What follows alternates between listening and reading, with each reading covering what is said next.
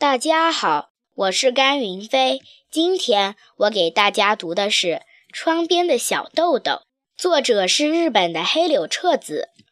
这本书讲的是作者小时候的经历。第十二章：散步。午饭后，小豆豆和大家在校园里蹦蹦跳跳的玩了一会儿。回到电车教室后，女老师对大家说。同学们今天学习的很努力，下午想干什么呢？还没等小豆豆想，嗯，我想干什么呢？大家早已经异口同声地说：“散步。”于是老师说：“好啊，那么走吧。”说着，老师站了起来。小学生们赶紧打开车门，穿上鞋子，飞跑了出去。小豆豆虽然和爸爸还有牧羊犬洛基一起散过步。但是从来不知道在学校里也可以出去散步，不由得吃了一惊。不过散步本来就是小豆豆特别喜欢的，所以他也慌忙穿上了鞋子。后来小豆豆才知道，老师在早晨第一节课的时候，把一天里要学习的知识全部写在黑板上。如果大家都非常努力，上午就把一天的学习计划都完成了的话，那么下午一般就可以出去散步。从一年级到六年级，在这一点上都是一样的。出了校门后，女老师走在中间，九名一年级小学生沿着小河边走着。小河的两岸生长着成排的高大樱花树，就在不久前，樱花刚刚怒放过。现在的视野所及是一望无际的油菜花。如今，这条小河已经被填上了，自由之丘一带挤满了住宅和商店。但在当时，这里还几乎都是田野。我们是要去九品佛散步。穿着小兔子图案连衣裙的女孩说：“女孩的名字叫硕子。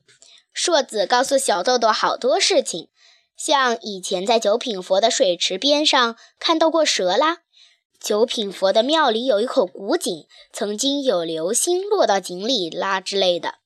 小学生们一边叽叽喳喳地说着话，一边向前走着。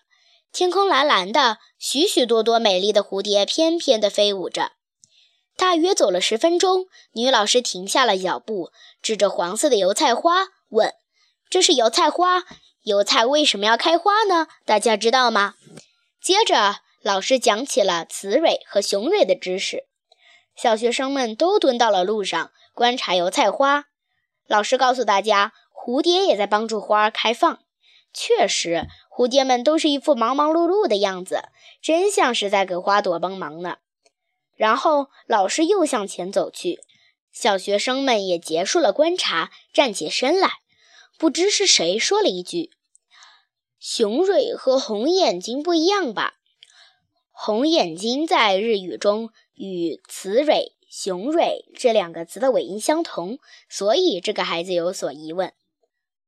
小豆豆心想，大概不一样吧，但也不太确定。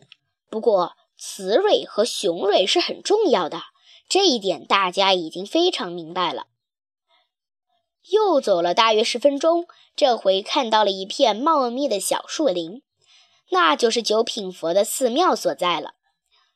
走进寺庙之后，大家叽叽喳喳地向自己喜欢的地方跑去。硕子说：“我们去看看有流星的井吧。”小豆豆嗯了一声，就跟在硕子的身后跑了过去。说是一口井。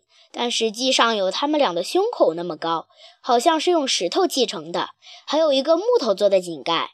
两人拿下井盖，向下面望去，只见漆黑一片，使劲睁大眼睛看去，只见到模模糊糊的一大块东西，也不知道是混凝土块还是石块。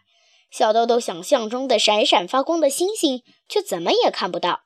小豆豆把头钻到井里，过了好一会儿，才抬起头来问硕子。你见过星星吗？硕子摇摇头，一次也没有。小豆豆思索起来，为什么不发光呢？想了一会儿，说：“这会儿也许星星睡着了吧。”硕子的大眼睛睁得更大了。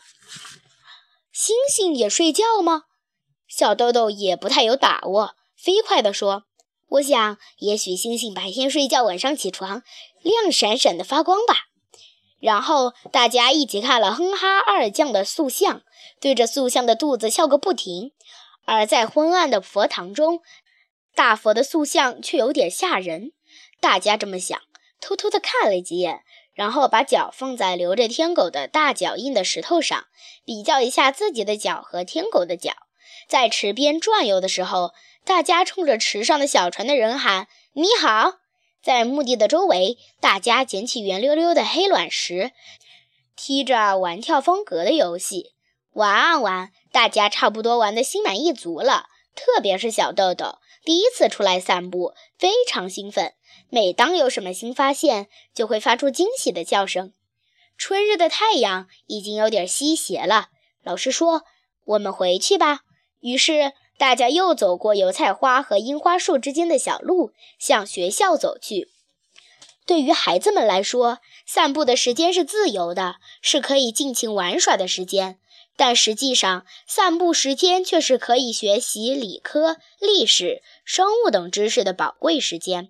这一点，孩子们还没有察觉到。小豆豆已经完全和大家成了朋友，感觉就像以前一直在一起的老朋友似的。所以在回去的路上，小豆豆向大家大声提议说：“明天我们还来散步吧！”孩子们都兴奋地跳起来，异口同声地说：“就这么说定了！”蝴蝶仍然是忙忙碌碌的样子，远处近处都传来鸟儿悦耳的歌唱声，小豆豆的心被喜悦塞得满满的。谢谢大家。